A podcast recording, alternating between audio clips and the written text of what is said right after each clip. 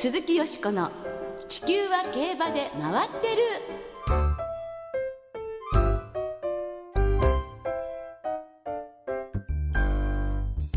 皆様こんばんは鈴木よしこです。お元気でいらっしゃいますか？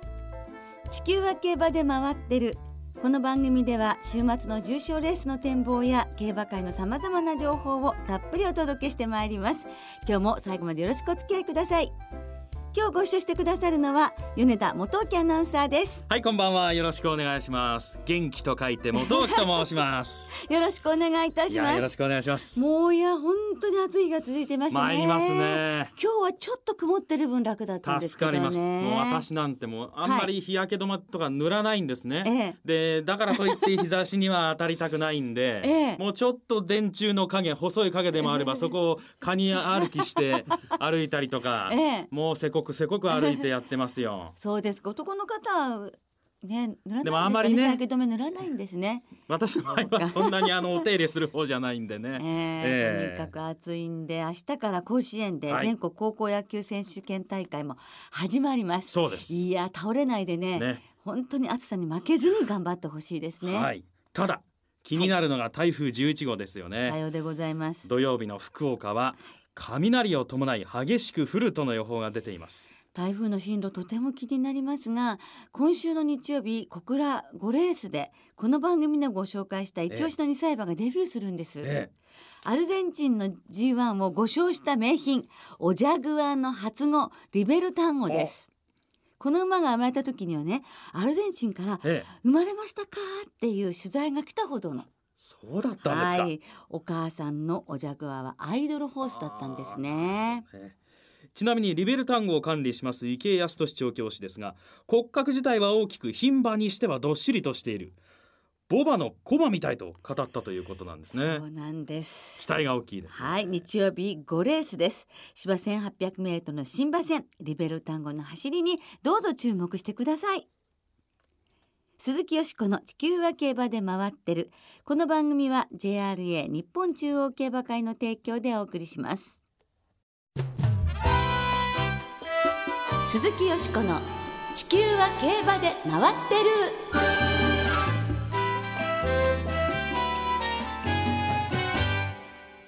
開業5ヶ月奥村武史調教師インタビュー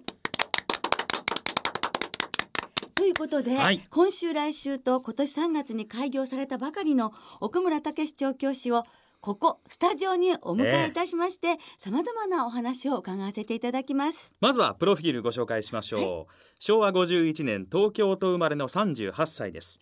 芝浦工業大学卒業後牧場で2年半働いた後競馬学校へ。卒業後は美穂の高橋義弘厩舎で厩務員そして国枝栄厩舎で調教助手を務められました。国田厩舎の調教助手時代には祭りだゴッホピンクカメオアパパネマイネルキッズと言います。ともう4頭の G1 ホースに関わっていらっしゃったんですよ。この経験はさぞや大きいことと思いますはねい。そして3度目の調教師試験挑戦で見事合格いたしました今年3月に厩舎を開業しました。初出走は3月2日の中山。500万下をフィアレスで9着。そしてそのフィアレスで3月21日の中京7レースを制して延べ8頭目で初勝利を挙げました。開業5ヶ月。ここまで90戦して3勝。2着3回3着2回という成績を残していらっしゃいます。それでは調教師になろうと思われたお話まで伺っています。まあ誰もがおそらく競馬っていうものを知った時に最初に知る職業ってジョッキーだと思うんですけど、はい。まあもちろん最初僕も例に漏れずジョッキーかっこいいなって思ったんだけど、まあ、すぐ体も大きくなって目も悪かったんでジョッキーにはなれないなっていうのにはすぐ本当にすぐ気づいたんで。あいつ競馬を知ったんですか？オグリキャップのが2着に負けてジャパンカップですね。あれが初めて。はいホーリックスの時ですね。あれがもうたまたまテレビで見てたっていうのがきっかけなんですけど。その時おいくつですか？中学2年です。中学2年生、ということは？89年ですね。ですね、うん。よしこさんの活躍もご覧になって。あもちろんですもちろんスーパー競馬ずっと見てます。もちすろみません。どうもありがとうございます。んもちろんです。聞いてるじゃんあそうですか。本当に照れてますね。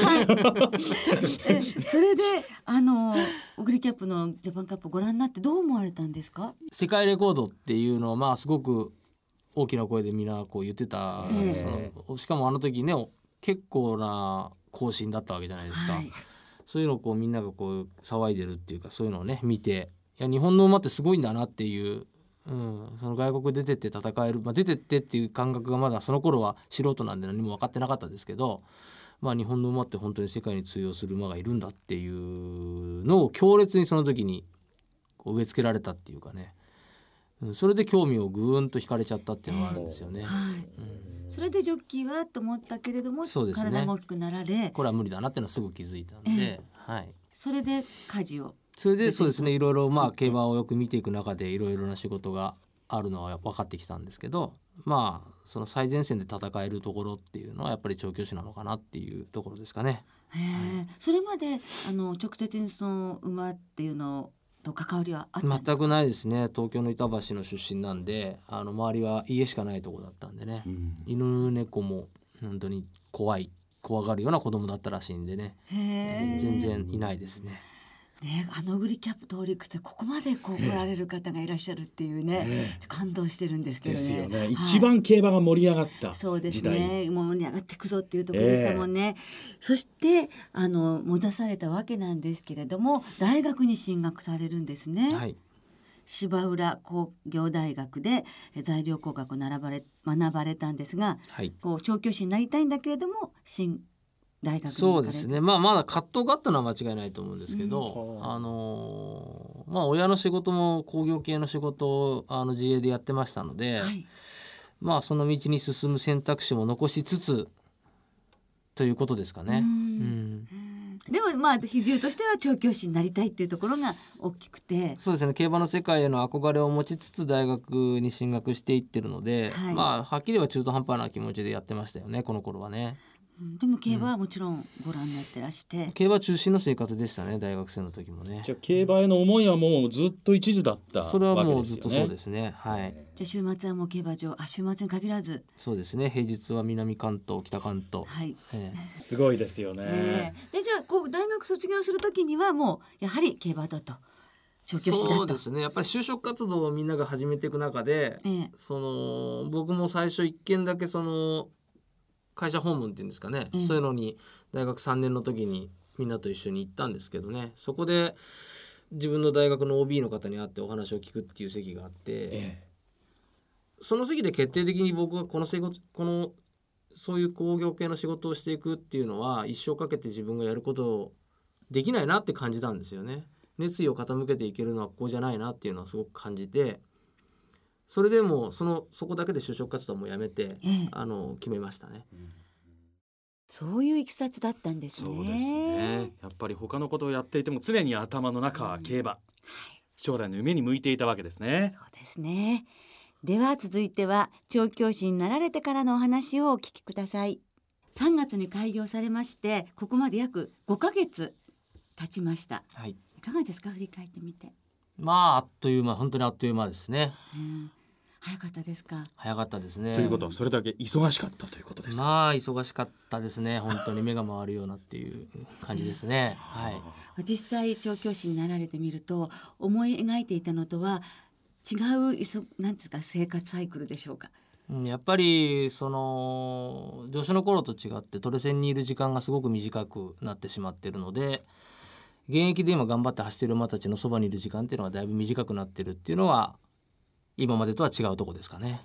どういう点でその馬たちとそばにいられないのはどういう仕事が増えたからですか？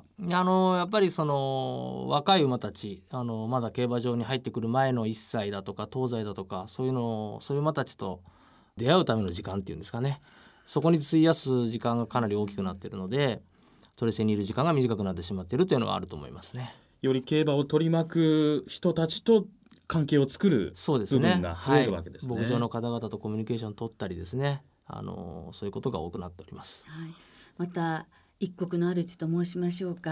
やはり経営者というね立場もありますので、そういったところのご苦労などもございますか？スタッフをね解散厩舎のねあの人たちが僕のところに集まってきてくれてあの始まった厩舎なのでまあ彼らに仕事をこう任せていかなきゃいけない部分がかなり多くなってくるのでね。あのまだお互い素性もそんなに知らない中からスタートしてるのでスタッフの方も僕に対して気も使うし僕もスタッフに対していろんな気を使わなくちゃいけないのでね、あのその点に関してはやっぱり今まで助手では感じないその苦労という、まあ、苦労って言ったら変なんですけどそういうのはありますよね。うん。意思の疎通といいますか意思を統一するというそうですね。僕が考えてることをみんなに分かってもらう、うん、理解してもらう。今までやってきた厩舎とは多分やり方もだいぶ違ったりとかね馬に対する考え方もだいぶ違ったりするとは思うんでね。それをね僕が何も言わなくても分かってもらえるようになるためにはねやっぱりもうこれ今やってて感じることですけど5年10年そういう単位で時間が必要なことなのかなって感じてますね。調教師ですからいわゆる監督の役割になるわけですがはい。そのみんなを引っ張っていくっていうこと自体は調教師になられる前はいろいろとされましたか？されたことはあります？まあ国枝厩舎っていうのは国枝先生がねすごくスタッフとのコミュニケーションがうまく取れてて先生が考えてることをもう僕らが先回りして考えて分かるぐらいに本当に成熟した関係ができてた厩舎でそこで助手をやらせてもらってたんでね他のスタッフ若い子たちとかをまとめていかなきゃいけない仕事なんかもしなきゃいけなかったんでねあのそういった経験はやっぱり生きてますね。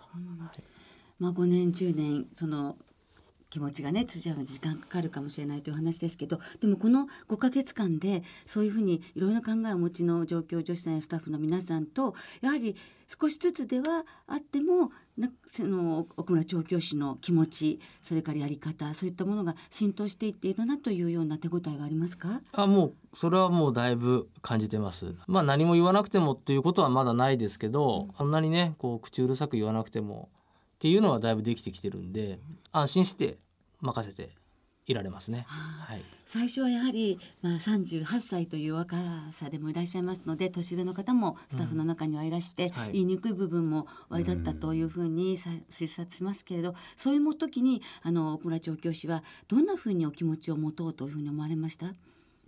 求めすぎないっていうんですかね。ほううん。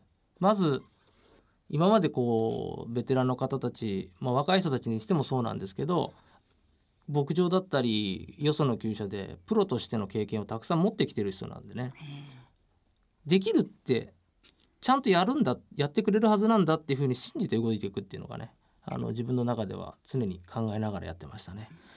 それが少しずつうん。本当にもう浸透していってると、そうなんですね。ね、いうことなんですね。どうなんでしょうか？これまで3勝されてますけれども、はい。やはり勝利を挙げた時というのは厩舎の間での人間関係ですとか全てが噛み合った結果勝利に結びついたという手応えはあるんでしょうか、まあ競馬っていうのは馬の能力でね、うん。勝ち負けが決まるもんでねあのいい仕事したからいつも勝つわけじゃないしあのいい加減なことやってても勝っちゃったりね。あの逆の本当にいいことじゃないんだけどそういうこともあるんでね、えーただ勝ったってことだけがそのあれではないんですけどスタッフがねこう一生懸命馬を調教したり世話をしたりしてるのを見ててそれが身になったっていう結果が出た時それは必ずしも勝った時ではないんだけどえーそれが見えた時はやっぱりすごくなんか今まで助手の時代には感じなかった喜びっていうのはすごくありますよね。うん。あの今まで全然走れなかった馬が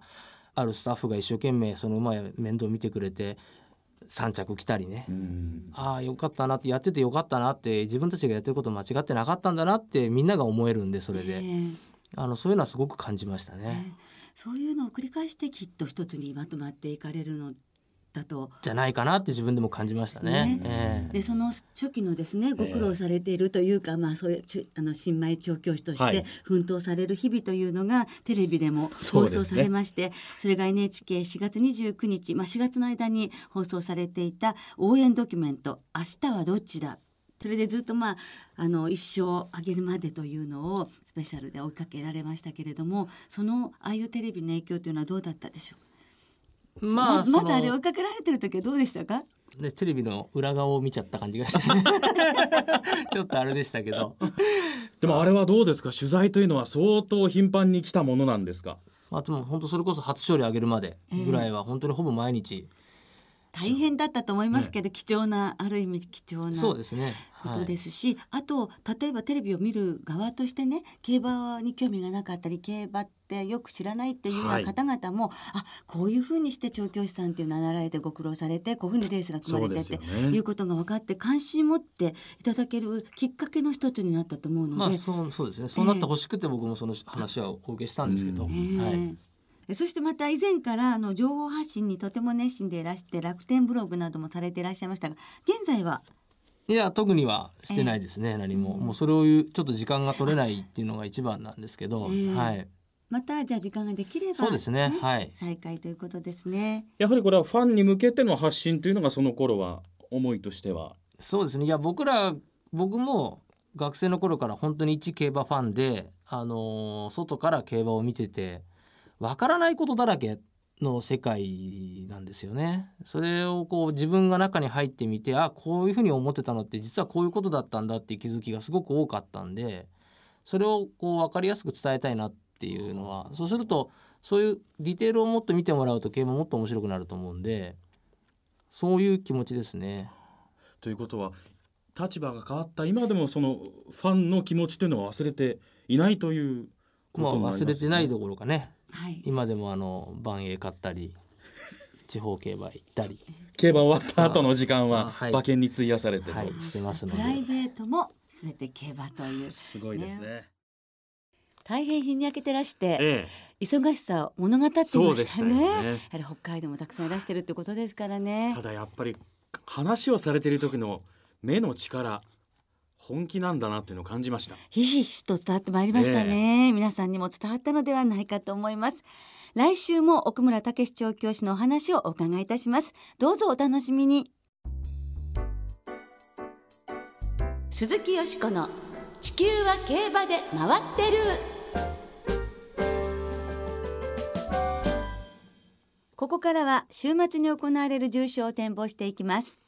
その前に先週予想したアイビスサマーダッシュクイーンステークスを簡単に振り返りましょう。はい。芝の一直線 1000m のアイビスサマーダッシュは柴田義富騎手騎乗の一番人気成功来航が序盤は中段を追走して残り一ハロンで満を持して先頭に出すとそのまま後続の追撃をかわし重賞初制覇を飾りました。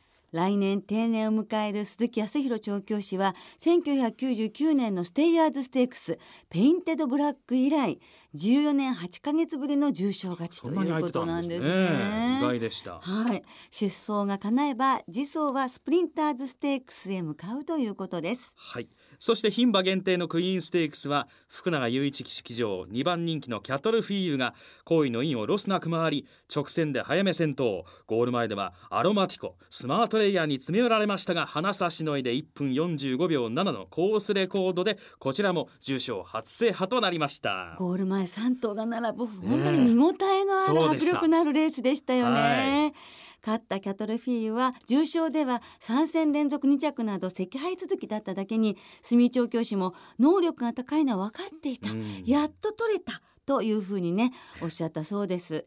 秋の最大目標はエリザベス女王杯。今後の飛躍が期待されまそうですすね。さあよしこさんの予想でございますが。聞かない方がいいですか？は？いやいやそうはいきませんけれども、えー。いかがでしたでしょうか？あのアイビスサマーダッシュの本命はフォーエバーマークでしたね。でこちらはですね混戦で物差が出てしまったのでしょうか？うん。7着。しかし相手1番手の福のドリーム2番手の成功来航で決着。綺麗な縦目というそういう結果でございます。いやはい、クイーンステークスはディアデラマドレだったので、はい。今週は頑張ります。はい。さあえ。気を取り直してということでよろしいでしょうか、はい。今週は日曜日に新潟でレパードステークスダートの重賞ですね、はい。そして小倉で小倉記念が行われます。はい。まずはレパードステークスから展望していきましょう、はい。レパードステークスは3歳馬によるダート 1800m の G3 です。このレースは2009年に新設されまして今年で6回目を迎えます。はい今年は巻き返しを期すアジアエクスプレス、まだダートの重賞は勝っていませんからね。そうなのね。ええ。今回が試金石になるかもしれません。そ,、ね。してユニコーンステークスを勝ったレッドアルビス。はい。コバ相手に1000万条件を解消したアスカノロマンなど16頭で争われます。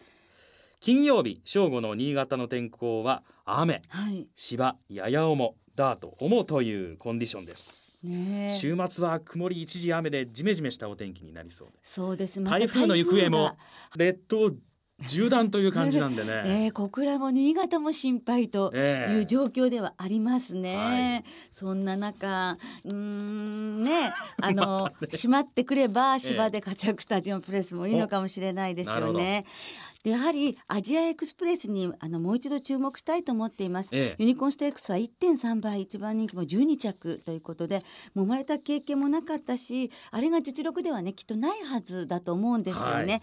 浅いブリンカーをつけるということなど、ええー陣営も対策を講じているようなので、もう一度私はアジアエクスプレスに期待したいと思っております。はいそこから唯一のメンバー中ダートの重賞を優勝してユニコーンを勝ちましたレッドアルビスといええ。う非常に硬いですけどいえそしいえいえ。いえてオープン特別を勝っている実績のあるノースショアビーチ。この3頭のボックスで行かせていただきます。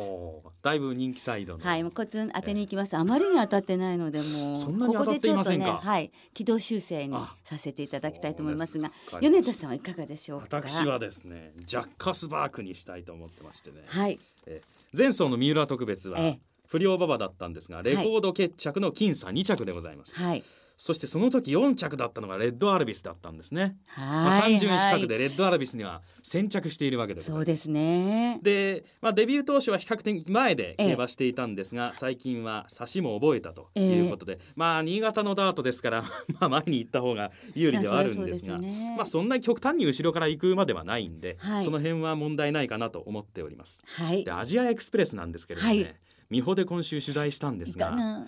先週以前でもびっしりやったので、ええ今週は控えめの調教をしろという指示があった中ですね、ええ思ったよりちょっと時計が出てしまったという話があって、はい。それがどっちに出るかですよね。そういうのを聞いてしまうとですね、え 一番手というわけにはちょっと私はいかずえなるほどね。でもさっきお姉さんがおっしゃったようにやはり試金石ということですのでね、ちょっと期待は大きいですねねどういう走りをするかという期待が、はい。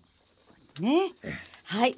それではファンの皆さんのメールをご紹介してください。お願いします。まずは有馬記念まで142日さんです。ありがとうございます。お願いします。先週現地観戦した小倉で土日ともにプラス収支にすることができ大満足でした。よかったごいですね。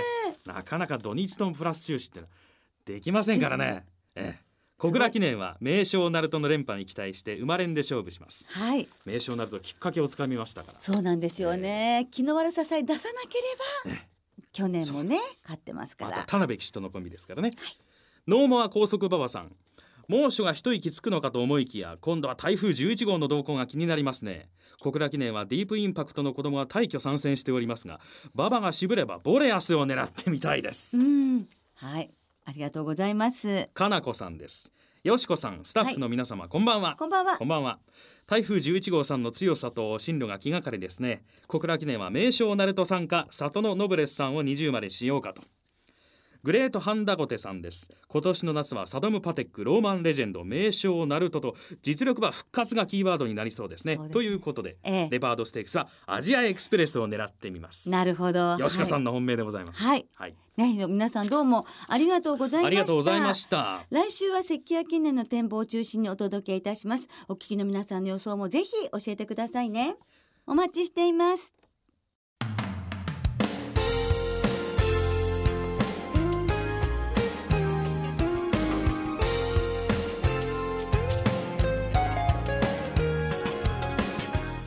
そろお別れの時間となりました。今週末は新潟小倉そして札幌の参上開催です。重賞レースは日曜日に新潟でレパードステークス小倉で小倉記念が行われます。そして小倉記念の一つ前の小倉10レースは JRA60 周年記念競争メモリアルホースファン投票で決まった限界灘の風雲児いいですね。名称街道カップが行われます、はい日曜日小倉競馬場に来場の先着1万名様には名称街道のオリジナルノートがプレゼントされます。また女優の菊川玲さんが来場してトークショーを行います。そしてその司会は鈴木よしこさんでございます。おなんと忙しい。ありがとうございます。なんとか小倉競馬場に台風に向かってね。到着したいと思っております、この前はええ。新潟でしたか、はいということは台風とは逆の動きですか？この間はどこ行ってたか自分でもあこ 福島でしたか？あいや60周年はね福島でした、うん札幌も行きましたわからなくなっちゃった。すみません。申し訳ございません。はい。でも新潟でねお会いしましたもんね。そうですね。そうでしたね、はい。そして JRA と同じく創立60周年を迎えた日経ラジオ社も今週は小倉競馬場内にラジオ日経特設ブースを開店するんですね。そうなんです。ラジオ日経特設ブースでは実況体験をできるコーナー。抽選にはなりますが放送席の見学会も行います。さらに白川二郎実況名勝負セレクション CD 障害戦によく乗る某機種も持っているという踏み切ってジャンプ T シャツ。さらにラジオ日経公式キャラクターラニーグッズ販売も行われます。そして明日土曜日9日お昼休みにトークイベントも行われます。出演は元ラジオ日経の藤田直樹アナウンサー共同通信の永井誠二さん。司会は氷川明人アナウンサーですそしてもう本当に台風11号の影響が心配されますが、台風情報については JRA のホームページやラジオ日経の中央競馬実況中継などでご確認ください。無事に開催されることを祈っております、今週もお相手は鈴木よしこと。米田元樹でした。また来週元気にお耳にかかりましょう鈴木よしこの地球は競馬で回ってるこの番組は JRA 日本中央競馬会の提供でお送りしました。